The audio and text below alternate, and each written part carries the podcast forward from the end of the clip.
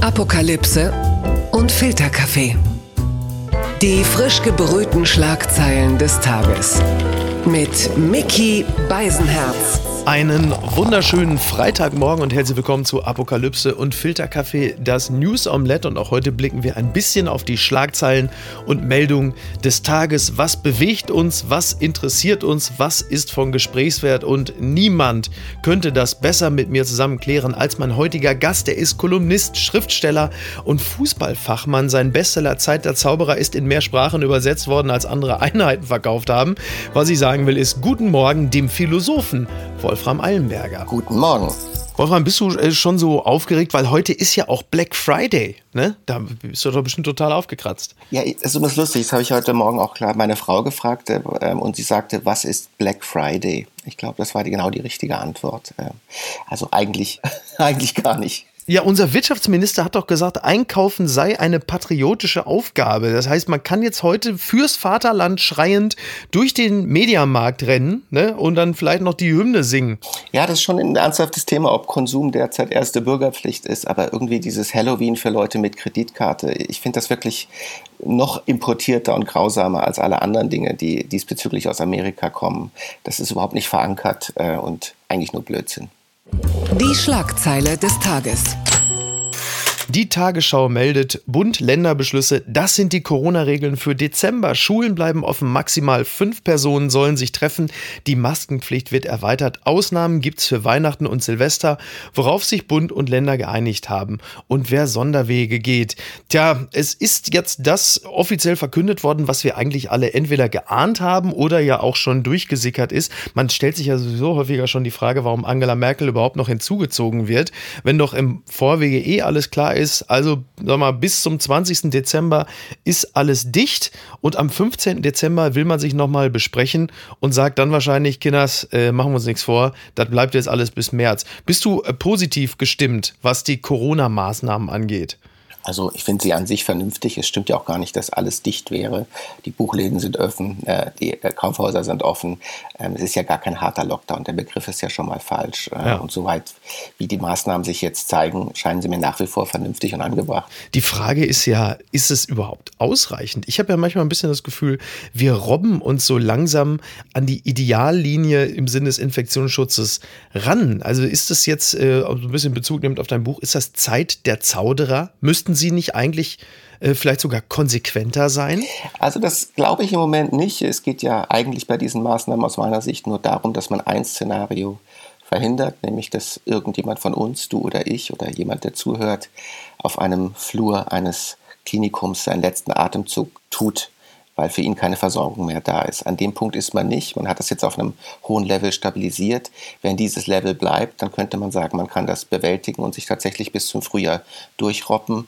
Also für extremere Maßnahmen, äh, aber wir sind ja alle Hobby-Virologen und Hobby-Mathematiker mittlerweile. Ja. Das würde ich jetzt nicht sehen, ähm, wenn sich das so zeigt und stabilisiert und wenn jeder einigermaßen vernünftig bleibt, dann müsste man das eigentlich bis zum April schaffen, denke ich. Nur, dass die Stabilisierung ja offensichtlich nicht ausreichend ist. Ne? Wir sind wir auf so einer Art Hochplateau. Man spricht ja von einer Seitwärtsbewegung. Das heißt, wir sind jetzt quasi äh, so Infektionskrebs Gang irgendwie. Hm. Also ein bisschen nachgeschärft muss noch werden. In Berlin übrigens ist ja so, dass da Michael Müller, der Bürgermeister, gesagt hat, also äh, diese Lockerungen über Weihnachten, äh, das könnt ihr äh, hier bei uns vergessen. Was aber, glaube ich, ziemlich egal ist, denn äh, die meisten sind ja sowieso bei ihren Familien in Baden-Württemberg. Also ja, da hast du ja eh nicht die großen Familienfeiern. Ah ja, andererseits, weißt du, Berlin Krisengebiet seit 1919. Also wir haben hier eigentlich immer Ausnahmesituation. Ist für uns nicht so richtig, richtig was Neues und äh, ein bisschen ernsthafter gesprochen, denke ich, dass es gut ist, dass wir ein föderales System haben und dann einzelne Städte oder Gebiete auch ein bisschen experimentieren können, was funktioniert und nicht. Ist ja auch empirisch klug, dass man nicht überall das Gleiche macht, weil sonst sieht man nicht, was andere Regeln woanders bewirken. Ja, ich kann es auch nachvollziehen, dass äh, zum Beispiel Manuela Schwesig als Ministerpräsidentin von Mecklenburg-Vorpommern sagt, äh, das müssen wir bei uns so in der Form nicht durchziehen, weil wir die Zahlen gar nicht haben. Schleswig-Holstein, Flächenland, ähnlich. Interessant ist jetzt diese dieser Corona-Hotspot Hildburghausen im Süden Thürings, da gibt es plötzlich äh, rund 600 Neuinfektionen auf 100.000 Einwohner und alle fragen sich, wie konnte das denn sein? Ich meine, man ist ja schon mal froh, man schüttelt den Kopf und es hat nichts mit dem Landtag zu tun. Das ist äh, sicherlich eine, eine positive Randnotiz. Aber man stellt sich schon die Frage, also 600 auf 100.000, das ist nun wirklich deutschlandweit absolute Spitze. Man könnte jetzt äh, sarkastisch sagen, die haben ein intaktes Gemeindeleben. Ja? Die sehen sich wirklich und die haben offenbar auch viel miteinander zu tun. Das, das sieht man ja, dass Menschen, die wirklich in größeren Gemeinschaften leben, ob das jetzt äh, größere Hochzeiten sind, ob das Pfingstgemeinden sind oder vielleicht so Gemeinden wie Hildburghausen, äh, die haben wohl ein dichteres Sozialleben und wenn es da zwei Ereignisse gibt, dann, dann geht es eben auf alle über. Also Hildburghausen ist offenbar ein Dorf, das funktioniert. Ja, es war wohl so, dass die im Frühjahr auch kein signifikantes Infektionsgeschehen hatten und dementsprechend unbekümmert einfach vor sich hin lebten, bevor es dann jetzt richtig reinrauschte und wir dann halt eben auch feststellen, dann geht es sofort hoch. Insofern ist äh, Hildburghausen auch so ein bisschen so, eine, so ein Modellort für ganz Deutschland, der deutlich aufzeigt, was passiert, wenn man sich nicht an die Maßnahmen hält. Und äh, klar, da ist jetzt richtig Alarm. Eine nette kleine Anekdote habe ich noch aus dem Rheinland, wenn man sie als nett wir, wir, nennen sie mal nett, ja. Das ist mhm. also wir sollten ja nicht zu ernst sein. Das äh, bringt ja jetzt ja. auch nichts mehr. Man kann ja nicht acht Monate lang in so einer Anspannung bleiben. Nein, das stimmt. Also in Grevenbruch war es so, dass die Polizei bei einer Verkehrskontrolle eine Frau erwischt hatte. Die war auch noch am, mit Handy am Steuer. Und äh, dann hat sie gefragt, was machen Sie denn hier? Ja, die äh, sollte eigentlich in Quarantäne sitzen, weil sie Corona infiziert ist. Sie hatte aber was Besseres vor. Sie hat einen Bekannten oh. durch die Gegend gefahren und zwar zu einem anstehenden Corona-Test. Das ist doch sehr nett von ihr, finde ich. Ja, ja, also sicher paradoxe Intervention, kann man sagen. Andererseits, ich habe immer das Gefühl, die Leute sind ja meistens, wenn sie sowas machen, schon drei, vier Tage zusammen gewesen und dann ist es irgendwie auch wurscht. Also wenn ich jetzt Corona hätte, äh, würde ich mich dann isolieren in meinem, in meinem Wohnung. Wahrscheinlich schon, aber es wäre auch gleichgültig, weil diejenigen, die dann mit mir wohnen, die hätten es wahrscheinlich auch schon. Also ähm, es ist immer leicht, daraus Witze zu machen, aber irgendwie ist die Lage ja so manchmal hoffnungslos und sinnlos, dass man es fast als menschlich ansehen muss, dass die ihren Freund oder ihre Freundin auch noch gefahren hat. Wir bleiben im Bereich irgendwo zwischen Sinnlosigkeit und menschlich sein. Blattgold. Bis auf schwanger zu werden, ist ihm hier alles passiert. Das ist das Zitat von Diego Maradonas damaligem Mitspieler Lobo Carrasco beim FC Barcelona. Es gibt einen schönen Artikel im Spiegel. Massenschlägerei, mythische Tore, Zwielichtigkeit. Zwei Jahre spielte Diego Maradona für den FC Barcelona. Auch wenn der Erfolg ausblieb, war es ein Miniatur-Crashkurs in allem, was ihn später epochal gemacht hat. Und in diesem Artikel gibt es auch wirklich sehr interessante Beschreibung von Maradonas Neymars Zeit beim FC Barcelona, was nicht seine größte Zeit war, die hatte er sicherlich beim äh, SSC Neapel. In Argentinien ist drei Tage Staatstrauer angesagt und es gibt tumultartige Szenen jetzt rund um den Sarg von Maradona. Du kennst dich ja im Fußball sehr gut aus. Was für eine Bedeutung hat Maradona in Argentinien? Kann man das irgendwie auf Deutschland übertragen?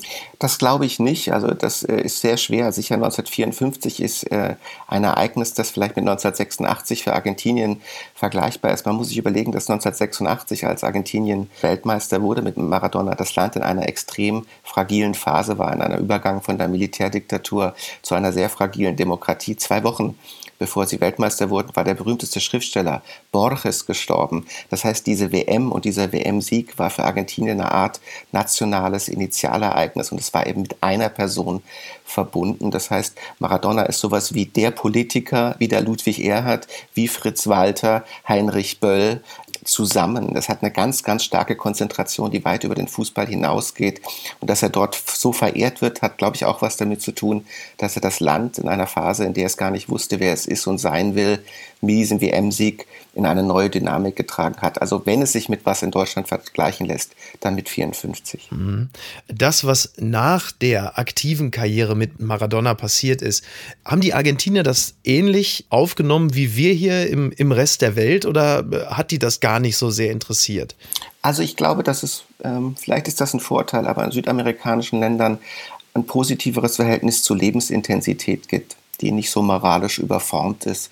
Insofern ähm, ist, glaube ich, Maradona nie unter eine richtig moralische Betrachtung gekommen, so wie es hier vielleicht in der Wahrnehmung der Fall ist. Und tatsächlich ist es ja eigentlich nicht erstaunlich, dass er mit 60 stirbt, sondern dass er 60 Jahre alt geworden ist äh, mit der Geschichte, die er hatte. Ähm genau, das war nämlich auch mal, weil viele sagten, mein Gott, schon mit 60. Und ich bin war mehr als überrascht, dass er das überhaupt geschafft hatte. Man hätte ihm natürlich mehr gegönnt, wobei ich wirklich sagen muss, ich habe mich gefreut, dass er äh, offensichtlich noch aktiv die Huldigung zu seinem 60. entgegennehmen konnte, denn er war sicherlich auch einer, der dafür empfänglicher war, also für Lob, als andere, oder? Das stimmt sicher. Ähm, er war auch sicher anerkennungsfreudig, vielleicht sogar süchtig, aber er ist eben auch, und das ist das Ernste daran, ein Beispiel für viele, viele Sportlerbiografien, die eben zombiesk sind, nachdem sie die Karriere beendet haben. Also ein Freund von mir, ein Philosoph, äh, Gunther Gebauer hat gesagt, Sportler sind die einzigen Menschen, die es wissen, wie es ist zu sterben und weiterzuleben, weil das Karriereende eine Art Tod für sie ist. Und dann leben sie noch weiter, aber sie wissen nicht wofür und warum. Deswegen sind sie wie Zombies, sagt dieser Kollege von mir. Und Maradona war ein Zombie, das zumindest noch extrem lebendig war, aber auch in dieser richtungslosen, orientierungslosen, verlorenen Weise durchs Leben wankte, weil er gar nicht mehr wusste, wofür er noch auf der Welt ist. Das ist eine ähm, eine schwierige, aber ich mache sie trotzdem, diese Überleitung. Also wir kommen jetzt auch zu jemandem, der auch eine Art tot gestorben ist, es aber auch noch nicht so richtig mitbekommen hat. Verlierer des Tages. Ist natürlich Donald Trump. Der Tagesspiegel schreibt, wer jetzt darauf hofft, von Trump begnadigt zu werden. Trump wird nicht nur Michael Flynn begnadigen, viele Straftäter dürfen hoffen, auch Kokainhändler und ein Zoobesitzer, der Killer, auf Tierschützer ansetzte. Gut, das ist natürlich, also wie Sie das da schon beschreiben vom Tagesspiegel, finde ich eigentlich unverschämt. Wir reden natürlich in diesem Falle von Joe Exotic. Dieses Jahr hat noch Präsident Donald Trump die Begnadigung wörtlich genommen und auf einen politischen Weggefährten ausgedehnt. Er verkündete die vollständige Begnadigung seines früheren nationalen Sicherheitsberaters Michael Flynn. Das ist vor allem deshalb politisch brisant, weil der Ex-General in die Russland-Affäre verstrickt ist. Das nährt natürlich ein bisschen den Eindruck, dass Trump so ganz hinten raus jetzt wirklich die USA vollends in so eine, ja, weiß ich nicht, in so eine Bananenrepublik verwandeln will. Also wie viel Schaden kann man eigentlich äh, in den letzten zwei Monaten anrechnen? Ist das eine ganz große, bei Wetten, das hätte man einmal gesagt, es ist die Stadtwette. Ah, ich würde sagen, wenn es diesbezüglich einen Tiefpunkt gäbe, hätten wir ihn längst erreicht. Also es bringt jetzt nicht, sich noch weiter in übersteigerter Weise über noch einen Tabubruch und noch etwas Unerhörtes aufzuregen. Äh, der Mann ist Geschichte. Er wird selber rechtlich sehr viele Probleme haben. Und dass er jetzt noch tut, was er tut, das ist vollkommen in der wirren Logik seines Daseins. Und er wird sicher noch zwei, drei Dinge tun, über die sich alle furchtbar aufregen, dass sie jetzt äh, kriminelle Genossen, und von denen hat er ja viele, ähm, noch begnadigt. Ich glaube, wir sind wirklich gut beraten, wenn wir uns geistig alle von ihm lösen, weil er dämonisiert unser Denken seit vier Jahren. Er kolonisiert es auch, er macht es wirr. Und ähm, ich glaube, es ist wirklich gut, dass wir denken, lass den jetzt mal machen. Wegen mir soll er auch den Leuten verzeihen. Äh, das Wichtige ist, dass wir ihn nicht mehr in der Weise wiedersehen und das scheint ja gewährleistet. ja, also momentan sieht es ganz, ganz gut dafür aus. Gut, dann machen wir an dieser Stelle hier, äh, was Trump angeht, den Sack mal zu. Eben, aber das, ist das nicht schwierig? Stell dir vor, du wachst im nächsten März auf und du kannst dich nicht mehr über Trump aufregen. Diese Leere im Dasein, dieses Loch, in das wir alle gucken, vielleicht muss dann sogar jemand anderes schuld sein. Das wird richtig schwierig. Ich glaube, das ist eine Art Droge. Ja. Äh, und wir werden alle sehen, wie wir den Entzug verkraften. Ich glaube tatsächlich auch, also dass wir so als in Anführungsstrichen politische Beobachter oder von mir aus auch nur als Schaulustige, bei Trump kann man das ja nie mehr so genau auseinanderhalten. Wir haben halt einfach vier Jahre lang Fanta Korn bekommen mhm. und Joe Biden ist ja also eine sehr, sehr dünne Weißweinschorle, so wie es derzeit aussieht. Ja. Also ich meine, Trump als Entertainer war er natürlich als böser Zwilling von Obama, äh, er hatte schon was, das muss man ihm ja schon lassen. Ja, nee, eben und äh, es war auch immer möglich für uns immer zu sagen, ja, wir wissen ja, wer schuld ist, wir wissen, wer es falsch macht. Es ist ja auch eine extrem bequeme Lage, in die er uns alle äh, gebracht hat. Und irgendwann muss man sich vielleicht viele Leute auch eingestehen, dass ja Anti-Amerikanismus schon immer da war und noch bleibt und gar nichts mit Trump zu tun hatte. Und ob Herr Biden jetzt der bequemere Präsident für Deutschland wird oder für Europa, das muss man auch erstmal sehen. Mhm. Es gibt natürlich zarte Anzeichen, dass er äh, insgesamt deutlich dialogfähiger und williger ist. Aber ob es dann am Ende so kommt, äh, wir werden es sehen. Twitter, 280 Zeichen Wahnsinn. Schufa trendet. Denn es ist so, die Schufa kommt jetzt in den Fokus des Interesses, denn Deutschlands größte Wirtschaftsauskunftei, übrigens ein Wort, das ich noch nie vorher gehört hatte, plant offenbar, Verbraucher in Zukunft auch anhand ihrer Kontoauszüge zu bewerten. Nach Recherchen von NDR, WDR und Süddeutscher Zeitung läuft bereits ein erster Praxistest. Datenschützer sind entsetzt. Also es gibt diesen neuen Service, Check Now, den soll es geben, der richtet sich an sagen wir mal, rund 70 Millionen bei der Schufa gespeicherten Menschen, die einen schlechten Score haben. Und die haben es dann häufig äh, ein bisschen schwieriger, äh, zum Beispiel, was weiß ich, einen Mietvertrag abzuschließen, Kredite oder andere Verträge. Und dieser Check-Now-Service bietet an, dass man nochmal geprüft werden könne und dass das dann vielleicht beim nächsten Mal etwas einfacher läuft. Man muss allerdings einwilligen, dass auch die Kontoauszüge äh, systematisch gecheckt, ausgewertet und weiterverarbeitet werden. Und äh, auf die Art könnte eine Art Superscore entstehen. Und das ist natürlich nicht nur für Datenschützer wirklich eine ganz düstere Zukunftsvision. Ich meine, ich sag's mal so, wenn ich sehen wollte, wie jemand pleite ist, dann hat es bislang eigentlich immer gereicht zu gucken, wer in den Dschungel geht. Und jetzt hast du plötzlich dieses Check-Now-Verfahren. Da wird's einem, vor allen Dingen, man kann ja dort auch sehen, welche Kontobewegungen es auch über Dritte und so gibt. Also das ist wirklich, ja, wirkt, fühlt sich irgendwie komisch an. Wirkt wie ein Tabubruch, aber auch da habe ich das Gefühl, also wenn ich meine Überwachungssensoren ganz stark aufstelle, müsste ich schon sehr lange verzweifelt sein. Äh, ich weiß auch gar nicht, ob die Schufa jetzt im Vergleich zu Google oder anderen mehr äh, sagen, kreditrelevante Daten über mich hat oder weniger an sich könnte man ja froh sein, dass es überhaupt noch sowas wie die Schufa gibt und dass das nicht in vollkommen reine Konzernhände gerät, die, die keinerlei deutschrechtlichen Belangen mehr unterliegen. Mhm. Ich weiß übrigens nicht, Miki, vielleicht weißt du das, ist die Schufa eine öffentliche oder eine private Angelegenheit? Ist das ein Unternehmen oder sowas wie den TÜV? Ja, da fragst du mich was. Soweit ich das weiß, ist es, glaube ich, ein Unternehmen. Ja. Aber die, die Sorge ist halt eben genau, dass über dieses Check-Now-System unsere Daten dann auch bei größeren Unternehmen halt eben äh, landen könnten. Also da ist ja dann der Weg nicht mehr weit. Ja, das ist wahrscheinlich die Zukunft, auf die wir hinzusteuern, zumal äh, vielleicht ist das auch damit relevant oder verknüpft. Wir ja dann nur noch, wenn wir kein Bargeld mehr nutzen oder immer weniger Bargeld nutzen, das Ganze auch sehr, sehr viel besserer und konkreterer Weise ähm, nachvollziehbar wird. Aber dass wir auf einen Zeitpunkt zusteuern, in dem wir völlig transparent sind in unseren finanziellen Hintergründen, ich sehe gar nicht, wie das plausibel verhindert werden könnte in Zukunft. Vor allen Dingen, was willst du denn auch äh, in den Kontoauszügen entdecken? Also in, diesen, in diesem Jahr steht da sowieso immer nur drauf, Amazon oder Lieferando. Also was ist denn da? Black Friday, ja, ja. Das ist doch, genau, schöne Grüße an den Black Friday. Ich dachte, du wärst längst tot. Dänemark. Zombie-Nerze kommen wieder aus ihren Gräbern. Das schreibt die Berliner Morgenpost. Millionen Nerze wurden in Dänemark wegen des Coronavirus getötet. Nun werden die Tiere wieder aus ihren Massengräbern herausgedrückt. Der Grund dafür sind äh, Faulgase. Ja, so, und deshalb kommen die wieder hoch. Ich meine, da wurden äh, 17 Millionen Nerze gekeult und jetzt kommen die zurück. Also manchmal kommen sie wieder. Irgendwo so zwischen Friedhof der Kuscheltiere und The Walking Dead. Unschöne Geschichte, wie ich finde. Ja, also erstmal, dass diese Nerzfarmen in so massiven Anzahlen hauptsächlich in Dänemark sind, das habe ich auch tatsächlich gar nicht gewusst. Und das ist ja irgendwie ein weiteres Zeichen für die Blindheiten, die wir diesbezüglich mit Massentierhaltung haben, ganz grauenhaft.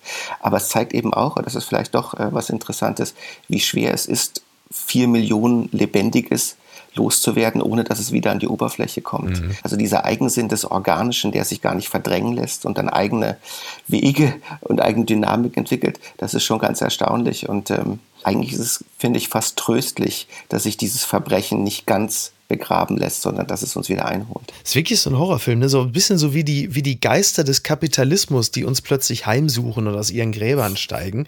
Es ist ja zumal auch so, dass diese mutierten Nerze, ähm, dass es diverse Fälle gibt, ja in ganz Europa, also teilweise in Frankreich aufgetaucht, dass dieser Virus dann mutiert ist. Also das wäre auch eine bittere Pointe, ne? dass dann am Ende irgendwie, also die höchste Ausprägung des Kapitalismus dann als mutierter Virus zurückkommt und uns am Ende dann doch noch alle aus ausrottet. Also das ist für Freunde großer Dystopien doch eine nahezu perfekte Schlusspointe. Ja, also wenn man Schriftsteller wäre, würde man äh, eine Parabel so schreiben, dass dann die Nerze eine Mutation hervorbringen, die alle Impfstoffe zunichte macht. Und das war ja auch eine Befürchtung, dass diese Mutation, wenn die sich durchsetzt, die jetzt entwickelten Impfstoffe irrelevant werden lässt. Also die Moral, um ohne zu Moralin zu klingen, ist wahrscheinlich tatsächlich, dass die Art und Weise, wie wir Tiere halten, in einer Weise selbstgefährdend wird, die, wenn es nicht an sich schon schlecht wäre, uns dazu bringen sollte, das in Zukunft zu lassen. Da wird jeder, jeder Besuch auf der Kö quasi zum Superspreading-Event.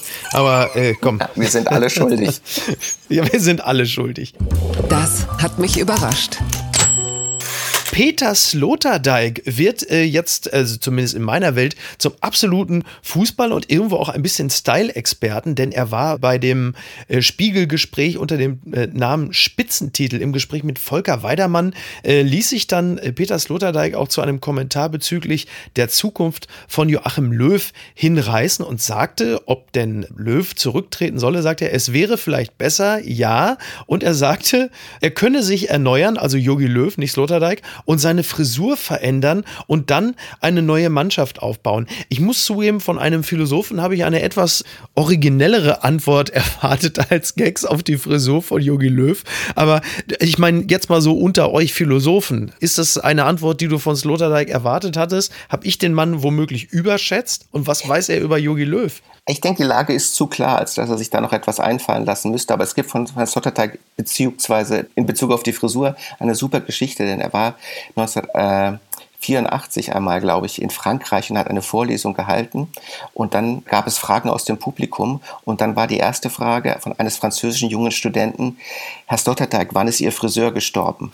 Und Sloterdijk antwortete dann spontan 1968, äh, was immer noch eine schöne, lustige Geschichte ist. Ich muss sagen, was die Fußballkenntnisse von Herrn Sloterdijk angeht, habe ich persönlich was beizutragen. Wir waren einmal nach einer Veranstaltung gemeinsam essen und diese Veranstaltung fand am Tag des Champions League Finales zwischen Athleten Atletico Madrid und Real Madrid statt. Ich bin jetzt Real Madrid-Fan. Mhm. Und irgendwann in der 75. Minute bekam er dann Wind davon, dass Atletico führt. Und ich sagte dann, Madrid gewinnt noch. Und dann hatte er einen sehr langen, etwa 15 Minuten langen psychosoziale Erklärung darüber, warum Atletico dieses Mal gewinnen muss, aufgrund der Situation zwischen Real und Atletico. Und erzählte das dann sehr, sehr lange. Und als er fertig war, bei der 92. Minute hatte Madrid den Ausgleich geschossen äh, und wurde dann noch Champions League-Sieger. Also ich habe Gründe daran zu zweifeln, dass Herr Sloterdijk die Dinge wirklich überblickt. Schön. Äh, dieses Spiel habe ich, glaube ich, gesehen. Da war ich gerade in New York. Das war irgendwo mittags. Mhm. War auch nicht so schlecht. Ich war übrigens nicht für Real Madrid. Da du ja nun wirklich ein profunder Kenner des Fußballs bist, eine Frage. Mit welchem Nationaltrainer holt Deutschland den Europameistertitel 2021? Wer wird erst auf der Bank sitzen und dann die Hände am Pokal haben? Also ich glaube, es gibt keinen Trainer, mit dem wir diesen Titel erringen können. Oh. Äh, da muss man realistisch sein. Aber es gäbe Trainer, mit denen wir uns besser aus der Affäre zögen, als mit dem, den wir jetzt haben. Und äh, persönlich würde ich einen Trainer bevorzugen, der schon sehr viel Erfahrung hat äh, und der für dieses Turnier eine plausible Besetzung ist. Ich denke, Arsene Wenger oh. wäre jemand, über den man nachdenken darf. Ach, das ist ja interessant. Den Namen hat man ja bislang noch gar nicht gehört in dem Zusammenhang. Sehr schön. Der Mann ist frei und hat ja auch Eben. durchaus schon... Äh, und äh, ich glaube, es ist wäre jetzt schwierig, jemanden reinzujagen mit einer Vierjahresperspektive, äh, weil das Turnier dann zu viel Bedeutung hat, das kommt. Und äh, jemanden, der plausibel schnell aushelfen kann, also Jupp Heynckes wäre natürlich ideal, aber das geht aus verschiedenen Gründen nicht. Ähm, ich glaube, ein erfahrener, reifer Trainer, der das als ein Projekt ein Turnierprojekt ansieht. Mhm. Das wäre jetzt eine plausible Lösung. Die gute Nachricht des Tages. Zumindest für die Bürger dieses Ortes der ORF meldet, Gemeinde Fucking ändert Ortsnamen in Fugging. Der kleine oberösterreichische Ort Fugging ist wegen seines Namens in der ganzen Welt bekannt. Am 1. Januar 2021 will die Gemeinde sich nun umbenennen von Fugging in Fugging. Das hat der Gemeinderat bereits am Montag beschlossen. Ja, der Ort ist nicht groß, er hat nur rund, äh, sag mal, 100 Einwohnerinnen und Einwohner. Es ist aber so, dass dieses Ortsschild häufig schon gestohlen wurde. Davor wurden natürlich auch ganz viele Selfies gemacht, ist ja klar, ne? Fucking, das muss man jetzt niemandem erklären, ne? So fucking hell, da gibt's ja ein Bier auch dazu. Also es ist wirklich, es ist klar, es gibt Porno-Webseiten mit, es ist ein Elend. Man kann nachvollziehen, warum die Gemeinde das machen will, aber ein bisschen schade ist auch schon, oder? Es ist vor allem wahnsinnig provinziell. Man muss sich ja die ganzen Sprachen vorstellen, wie das Samojedische oder das Macau-Portugiesische, in denen Fucking vielleicht was sehr Schönes bedeutet, so wie Johannisbeersaft oder Lotteriegewinn. Das heißt, sich auf eine einzige Sprache zu konzentrieren äh, und dann zu denken, die müssten einem vorgeben, wie man sich nennen kann, das finde ich irgendwie ganz armselig. Äh, das Amerika ist ja nicht die Sprache Gottes. Ja. Und außerdem würde sich ja auch Philadelphia jetzt nicht umbenennen, nur weil wir dabei an Streichkäse denken. Also diese Einseitigkeit der Wahrnehmung, als ob die Amerikaner uns vorschreiben müssten, wie unsere Orte zu heißen hätten, äh, die, die finde ich ganz und gar armselig daran. Ich denke, es ist ein tief provinzielles Verhalten und insofern stimmig. Mhm. Ja, hast du nicht unrecht. Gibt's denn, äh, wie sieht es denn jetzt mit Hodenhagen aus? Da müssen jetzt alle dorthin. Ja, nee, ich, ich denke ja immer, dass immer mehr in meinem Leben, ich weiß nicht, ob es dir so ähnlich geht, dass Namen kein Zufall sind und dass man sich von Namen nicht trennen darf. Das sind die einzigen Notwendigkeiten in unserem Leben, die uns andere gegeben haben. Und äh, es steht uns gar nicht an, die zu ändern. Und ich denke, das gilt auch für Dörfer. Also die bedeuten ja auch irgendwas. Denkst du nicht, dass Beißenherz irgendwie auch was über dich aussagt? Ich, glaub, ich glaube, äh, ja, sowohl der Name als auch das, äh, das, worüber der Name in den letzten Jahren gestanden hat, das sagt noch viel mehr über mich aus. Und ich, und ich weiß nicht, und ich weiß nicht, ob ich das so gut heißen kann. Naja, Wolfram, ich danke dir ganz herzlich. Das hat sehr viel Spaß gemacht. Das äh, hat auch mal wieder zu einigem Erkenntnisgewinn geführt. Und mehr kann man von so einem kleinen Podcast ja nun wirklich nicht verlangen. Also, jetzt Kaffee bei einer Apokalypse. Aber genau so machen wir das. Also, ich bedanke mich nochmal bei dem Freund von Lukas Vogelsang. Danke dir. Und äh, ich äh, freue mich, wenn du wieder dabei bist. Okay. Mach's gut. Du Schönes auch. Wochenende. Jo. Bis denn. Ciao. Ciao. Apokalypse und Filtercafé ist eine Studio Bummens Produktion mit freundlicher Unterstützung der Florida Entertainment. Redaktion Niki Hassania. Produktion Laura Pohl. Ton und Schnitt Mia Becker und Christian Pfeiffer. Neue Episoden montags, mittwochs und freitags. Überall, wo es Podcasts gibt.